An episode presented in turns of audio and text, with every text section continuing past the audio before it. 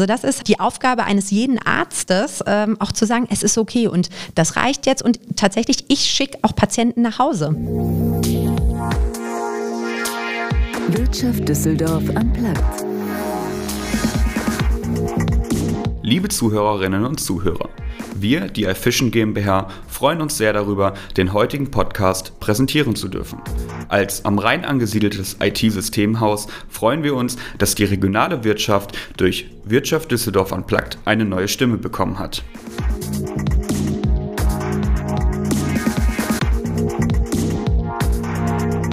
Wenn über Düsseldorf gesprochen wird, wird schnell das Klischee der Schönen und Reichen aus dem Hut gezaubert. Und so abgedroschen der Slogan vielleicht auch sein mag, so zeugt er auch davon, dass hier in der Landeshauptstadt auf die schönen Dinge des Lebens Wert gelegt wird. Und dazu zählt, vielleicht sogar mehr denn je, neben guter Kleidung und einem gepflegten Aussehen oft auch ein jugendliches Erscheinungsbild. Neben Disziplin und einer gesunden Lebensweise gibt es dafür heute auch medizinische Hilfestellung durch Schönheitschirurgen, die in unserer Stadt sowohl von Düsseldorfern selbst als auch von Beauty-Touristen konsultiert werden um der ewigen Schönheit ein wenig auf die Sprünge zu helfen. Eine dieser ästhetischen Chirurginnen mit Sitz auf der Kö ist Gordana Kosina. Die Fachärztin weiß um die Herausforderungen, die sowohl zwischenmenschlich als auch medizinisch an sie herangetragen werden und versucht auf vertrauensvolle Weise ihre Patienten und Patientinnen gewissenhaft zu beraten, um sie nicht nach einem typischen Schönheitsideal umzumodeln, sondern vielmehr die Vorzüge eines jeden zu betonen und hervorzuheben. Ich freue mich jetzt riesig, dass Gordana heute bei mir bei Wirtschaft Düsseldorf Unplugged zu Gast ist. Mein Name ist Andrea Greuner und ich bin wirklich gespannt, was sie mir über das Thema Schönheit am Standort Düsseldorf und den jahrtausendealten Wunsch nach ewiger Jugend erzählen wird, aber auch über die heutigen medizinischen Möglichkeiten in der ästhetischen Medizin durch moderne Technik. Liebe Gogo, ich freue mich ganz doll, dass du da bist. Hallo Andrea, vielen Dank, dass ich schön, hier sein darf. Schön, dass das geklappt hat. Ich oute mich, wir kennen uns auch persönlich. ähm, den Rest lasse ich jetzt mal dahingestellt. Ähm, ja, wie gesagt, ich freue mich, dass du da bist. Ich würde sagen, wir starten direkt mit sechs Fragen in 60 Sekunden. Okay. Wenn du bereit bist, legen wir los. Bereit. Super. Was wolltest du als Kind werden? Kinderärztin. Hast du ein Schönheitsideal? Nein. Worauf achtest du bei Menschen beim ersten Zusammentreffen? Auf die Ausstrahlung.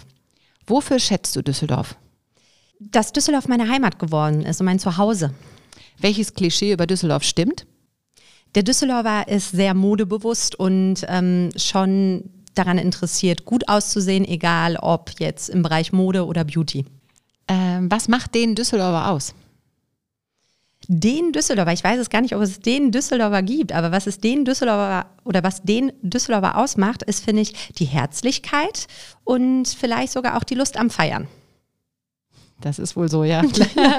das ist gut und schlecht zugleich. Ja, das waren die sechs äh, Fragen in 60 Sekunden, schneller als 60 Sekunden. Erstmal schon mal Dankeschön dafür.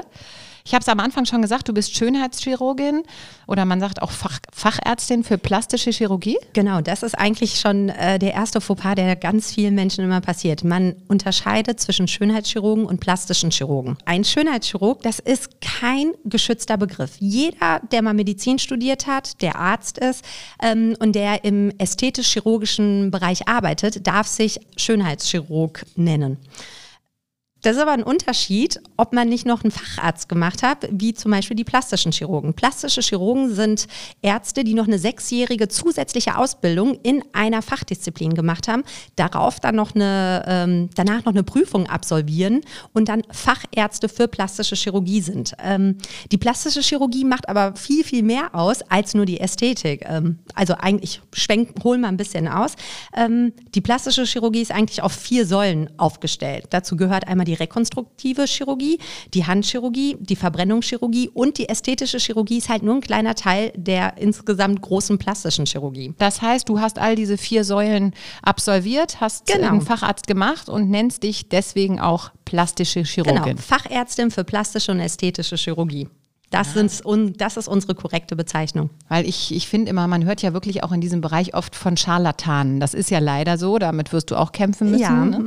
Und das sind dann wahrscheinlich genau die. Ne? Das sind dann die, also nicht, dass das alles Scharlatane sind, das wollen wir auch nicht sagen. Aber das ist dann eben, weil es für die letztlich leichter ist, einfach zu sagen, ich bin Schönheitschirurg und man vertraut letztlich, wenn man, ich finde, wenn man Chirurg hört, ist man immer sofort, denkt man, ach oh Mensch, der kann was. Der kann was, der ist kompetent, genau. Aber das ist halt leider der Trugschluss. Also deshalb sage ich auch immer allen Patienten, Patienten, die sollen sich gut überlegen, zu wem sie gehen. Man soll mal schauen, was für eine Ausbildung hat der Arzt Ich hinter gerade sagen, sich. worauf muss man denn achten? Also das ist wirklich so, wenn man den Facharzt hat, dann besteht man eigentlich auch drauf, dass da Facharzt für plastische Chirurgie steht. Weil, ähm, wie gesagt, ein Schönheitschirurg ist kein geschützter Begriff. Jeder Wieder darf sich dazugelernt. Ja, jeder darf sich Schönheitschirurg nennen. Aber ich möchte auch dazu sagen, es bedeutet jetzt nicht, dass jemand, der einen Facharzt hat, dass der ein besserer Arzt ist als jemand, ähm, der jetzt keinen Facharzt hat. Es geht halt einfach wirklich um die Ausbildung, ähm, um wie man quasi groß geworden ist und was man alles gelernt hat. Also die plastische Chirurgie ist nicht unbedingt immer schön. Also die ersten Jahre Nee. wirklich im Krankenhaus, ähm, das ist eigentlich eher eine, ja, sag ich mal, recht Grobe unange- Arbeit. Grobe Arbeit, da wird wirklich, da werden Wunden debridiert, stinkende Dekubiti gemacht, ähm, Verbrennungschirurgie, also das so ist genau wollten wir es, glaube ich, heute gar nicht ja, mehr wissen. genau, aber das ist halt alles ein Teil der plastischen Chirurgie. Aber das heißt, jetzt machst du natürlich die kleinen, feinen Sachen, die schönen Sachen. Äh, das ist ja jetzt so der Weg dann. Klar, auf der einen Seite die plastische Chirurgie, da geht es um alles, alles, was irgendwie plastisch hergestellt werden muss. Verstanden? Ähm, deswegen auch Schönheitsbereich wahrscheinlich. Ne? Was genau bietet man dann an? Oder was bietest du an? Also man muss immer gucken, was möchte man eigentlich machen. Ich habe damals für mich entschieden, dass ich aus dem Krankenhaus ähm, raus möchte, weil es für mich keine ehrliche äh, Medizin mehr war. Weil äh, Krankenhäuser sind mittlerweile echt alles Wirtschaftsunternehmen und da geht es wirklich wie in jedem anderen Unternehmen um Zahlen. Und ähm, ich sag mal, jeder, der angefangen hat, mal Medizin zu studieren, ähm, dem ging es ja darum, irgendwie Menschen zu helfen. Und äh, wenn ab und zu Zahlen über den ethischen Aspekt gesetzt werden, habe ich für mich entschlossen, das möchte ich nicht mehr machen und ich gehe dann in den ehrlichsten Bereich der plastischen Chirurgie und das war für mich die Ästhetik, weil mich braucht man nicht. Also kein Mensch wird irgendwie kränker oder wird, äh, weiß ich nicht, Oh, Schmerzen. Manche fühlen sich, glaube ich, schon besser, wenn sie wieder gut aussehen. Absolut. Aber Also- rein theoretisch braucht man mich nicht. Es wird keiner sterben und es wird keiner, äh, keinem wird es schlecht gehen, wenn es mich nicht gibt. Und ähm, deshalb, die Patienten kommen zu mir, die berichten mir über ihre Probleme oder ihre, über ihre Beschwerden, was, was sie wirklich stört.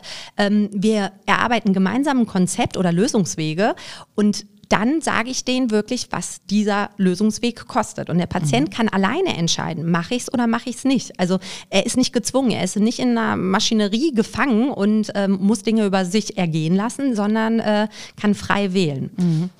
Du hast eben auch schon gesagt, also das hängt ja dann auch oft mit OPs zusammen. Du bist jetzt, du sitzt auf der Kö. Ähm, habt ihr dann ein OP-Zentrum oder wie muss man sich das Genau, vorstellen? also ähm, es gibt unterschiedliche Konzepte. Wir für uns haben entschieden, dass wir in den Praxen rein beraten und ähm, also beratende Funktionen nehmen und halt quasi minimal invasive Sachen wie Botox, Hyaluronsäure etc., dass wir das in der Praxis machen. Für die OPs, da unterscheiden wir, wir haben einmal kleinere OPs, ambulante OPs, die auch gut in örtlicher Betäubung durchgeführt werden können. Ähm, da operiere ich hier in Düsseldorf in einem OP-Zentrum und es gibt halt natürlich auch private Kliniken, wo wir uns einmieten, wo wir quasi einmal die Woche oder zweimal die Woche einen äh, Tag gebucht oder geblockt haben, wo wir dann operieren können. Das ist wirklich wie ein normales Krankenhaus, nur das Ganze ein bisschen kleiner und feiner und ähm, dass da halt kein Notfall dazwischen kommt, weil meinen Patienten kann ich nicht sagen, Entschuldigung, es ist jetzt gerade ein Unfallopfer reingekommen. Bin in zwei Stunden wieder Bin in da. zwei Stunden wieder da, genau, sondern das muss dann schon alles so funktionieren, wie man es geplant hat. Aber du sitzt äh, mit der Praxis an sich auf der Kö. Nun ist das ja ähm, kein Laufkundschaft äh, äh, Job irgendwie, ne? Also stelle ich mir vor, profitierst du trotzdem von der Lage? Äh, jein. Einige Patienten sagen tatsächlich, es schreckt sie eher ab, dass man auf der Kö sitzt. Viele denken dann, hm, ist es teurer, ist es nicht teurer? Oder aber wer sieht mich dann, denke ich. oder wer sieht mich dann? Das ist auch so.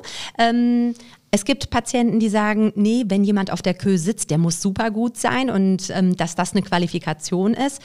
Ich bin da geteilter Meinung. Also es ist schön, auf der Kö zu sitzen, aber ich glaube, ähm, es macht keinen Unterschied, ob jemand auf der Kö sitzt oder in Bilk oder in Oberkassel oder sonst in irgendeinem anderen Stadtteil von Düsseldorf. Aber wahrscheinlich auch gerade, wie du eben gesagt hast, man denkt dann auf der Kö, oh ja, der muss besonders gut sein. Wir, wir haben ja wirklich hier das Thema in Düsseldorf, was ja spannend ist und so ein ganz eigener Zweig, auch ehrlicherweise dieser, äh, dieser Tourismus, dieser Beauty-Tourismus. Ähm, und ich glaube schon, dass die Leute, die dann aus dem Ausland kommen, auch schnell denken, Mensch, also Kö gleich Luxus, gleich schön, gleich, ja, genau.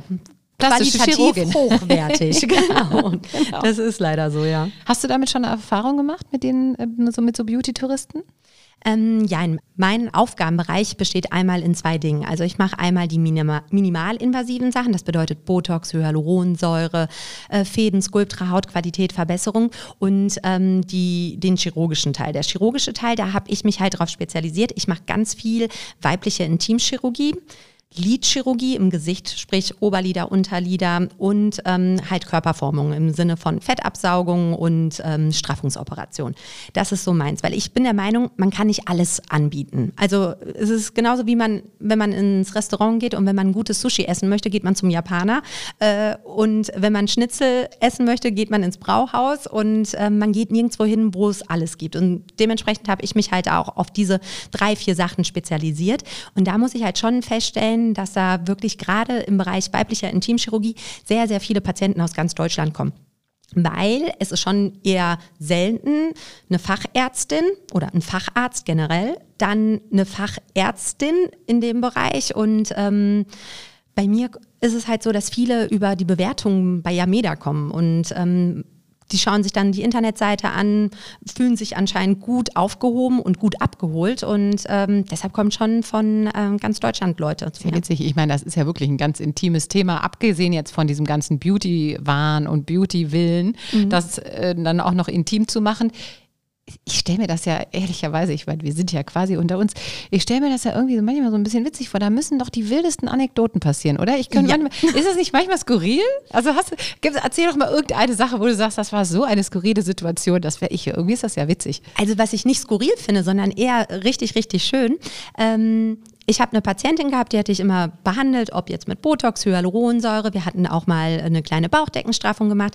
Und ich merkte bei den ganzen Kontrollen und dem Besuchen in der Praxis, äh, die Patientin guckte die ganze Zeit immer auf ähm, einen Flyer, und zwar den Flyer für Intimchirurgie.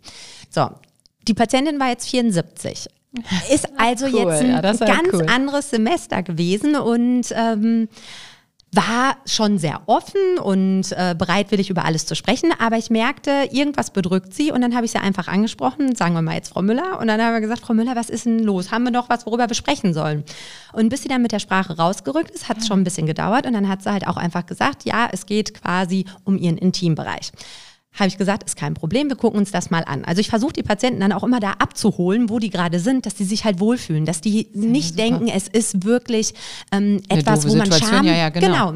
kein schambehaftetes Ja. Thema, weil es ist unser Körper, der gehört zu uns und ähm, dementsprechend habe ich versuche ich die Patienten da abzuholen und ähm, habe mir das angeguckt und es ging wirklich nicht um ästhetischen Aspekt. Die Patientin hat halt berichtet, die ist 74. Hat sie Schmerzen ist, genau, sie ist in Rente. Sie kann weder lange Fahrrad fahren, noch Spaziergänge machen, etc. Also das ist wirklich, fand ich ganz, ganz traurig. Und dann habe ich gesagt, kein Problem, operieren wir. Wir haben alles vorbereitet, haben dann irgendwie ein paar Wochen später die OP gemacht.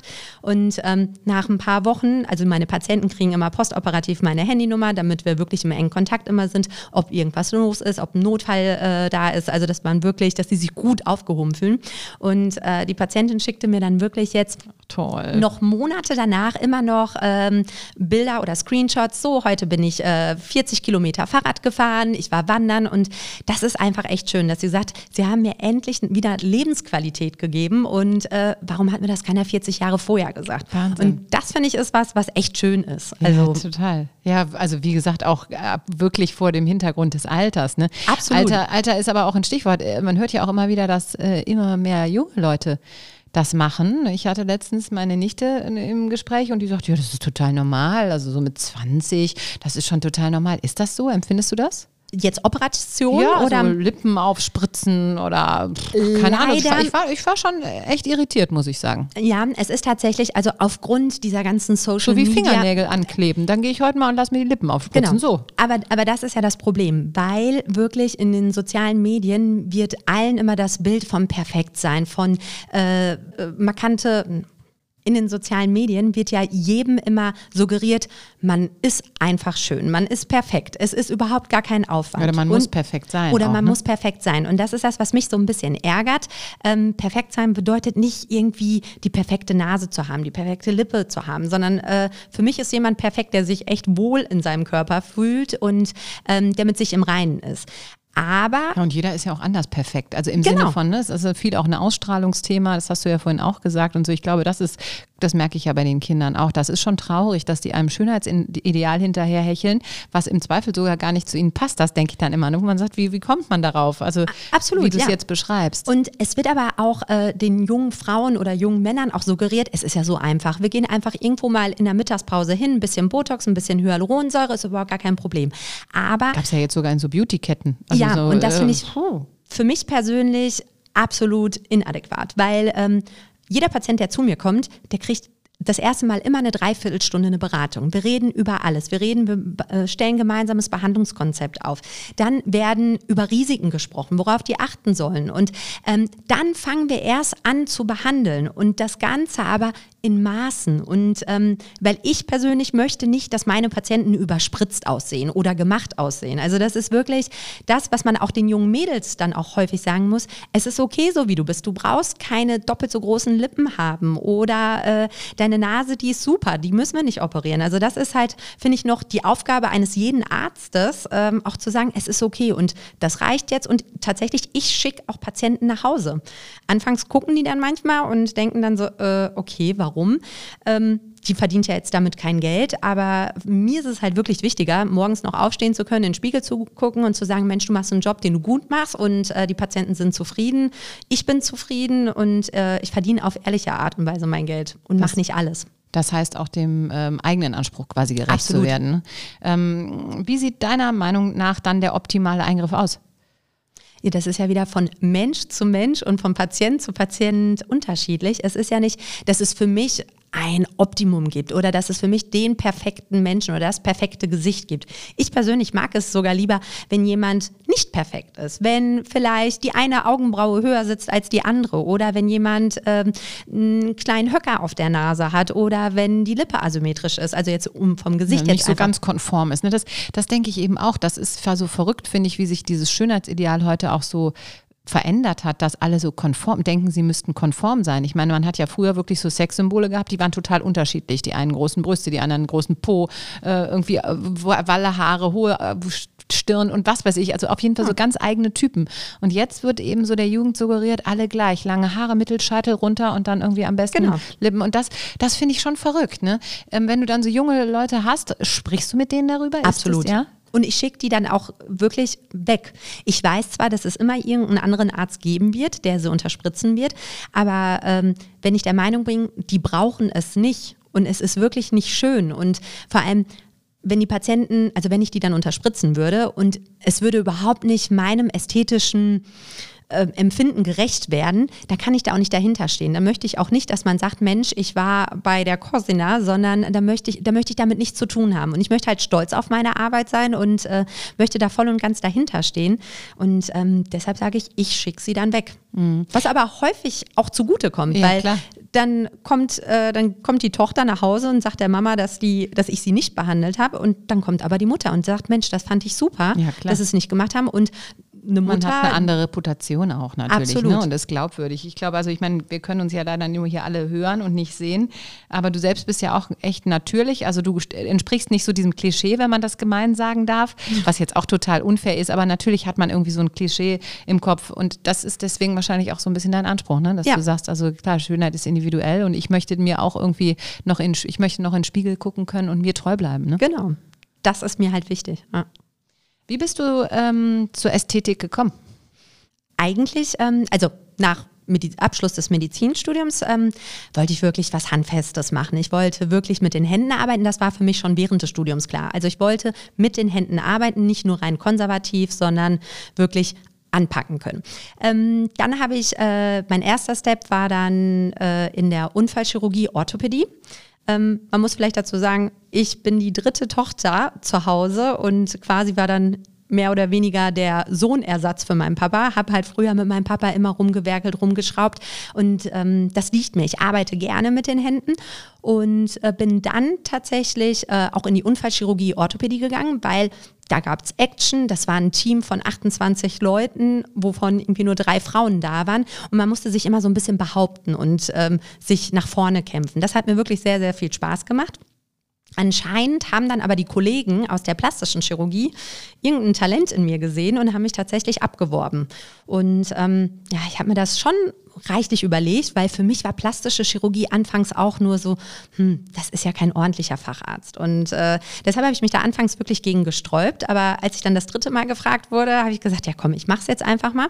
Und äh, habe es im Nachhinein bereut, dass ich es nicht schon vorher gemacht habe. Und dann, wie gesagt, mir war es wichtig, dass ich meinen Facharzt mache, dass egal was passiert, äh, dass ich eine fundierte Ausbildung habe und immer wieder auf meinen ja, auf meinen Facharztstand zurückfallen kann und ähm, habe dann halt erstmal in der Klinik als plastische Chirurgin gearbeitet und wie gesagt, dann bin ich halt ähm, im privaten Umfeld. Im privaten Umfeld habe ich dann gesagt, okay, jetzt machst du nur noch reine Ästhetik. Mhm. Den Grund hast du ja eben schon genannt, dass man auch so ein bisschen aus dieser Mühle rausgekommen ist und sich mehr den Patienten widmen kann und so. Ja. Ähm, aber was macht dich heute besonders glücklich an der Arbeit? Du hast schon gesagt, ich, du hättest es früher machen sollen, aber warum? Ähm, ich habe Patienten junge Patienten, alte Patienten. Ich habe Patienten, die ich über Jahre hinweg, also gerade diese Unterspritzungspatienten, die begleite ich über Jahre hinweg.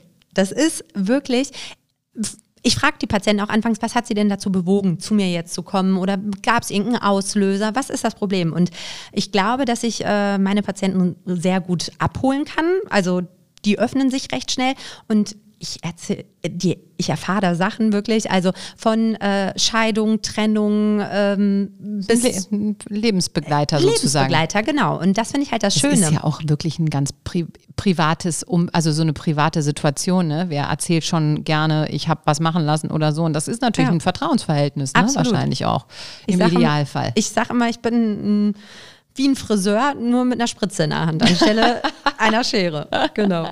mit einer Spritze und einer Schere. Und einer Schere auch, genau. ähm, jetzt hat sich technologisch ja auch in den letzten zehn Jahren äh, total viel getan. Ähm, wie hat sich das auf deine Arbeit ausgewirkt? Gibt es da heute große Unterschiede?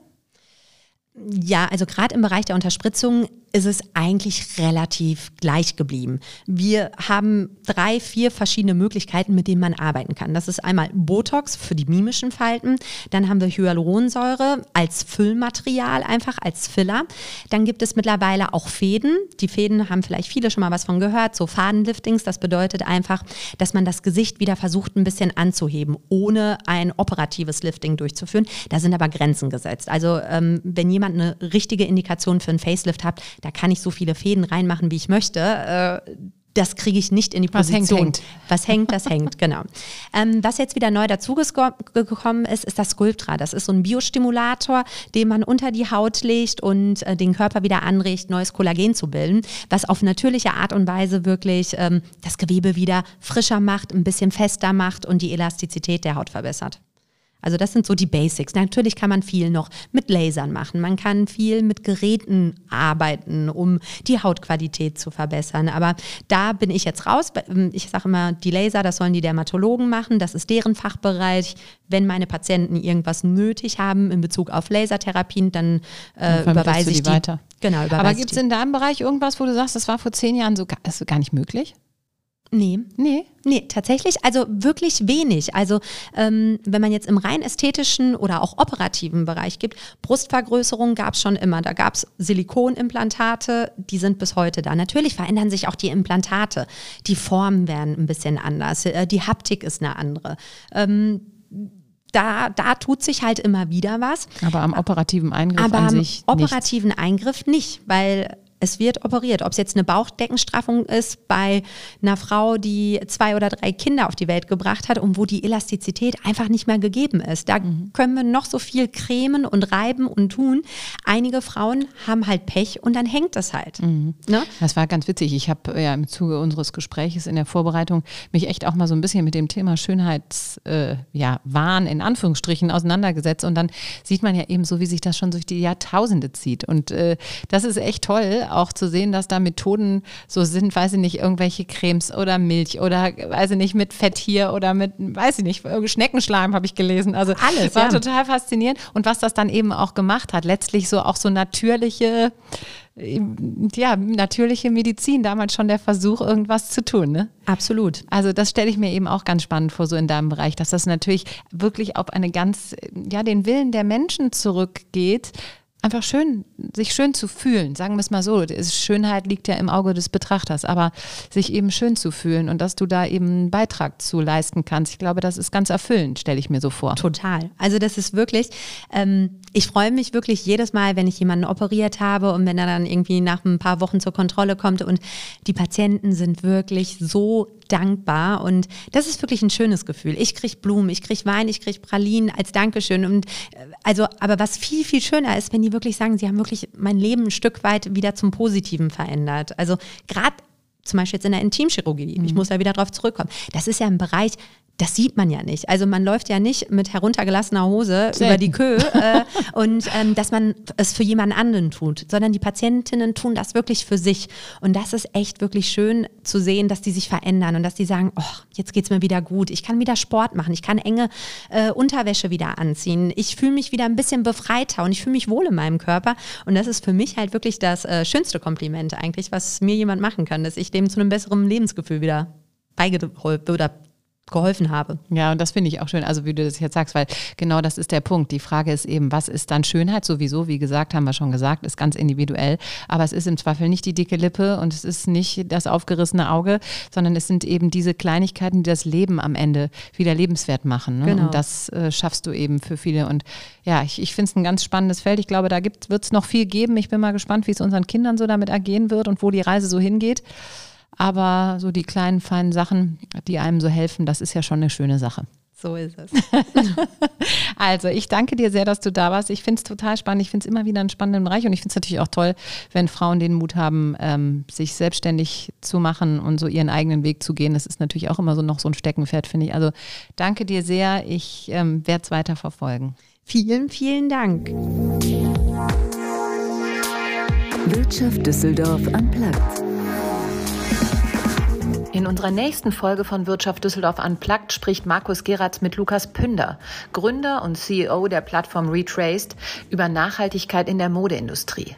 Mit seiner Plattform ermöglicht er die Transparenz von Lieferketten, sodass Unternehmen diese nach Auswertung aller relevanten Daten in Hinblick auf soziale und ökologische Aspekte optimieren können. Ein spannendes und vor allem sinnvolles Thema, da lohnt sich reinhören auf jeden Fall.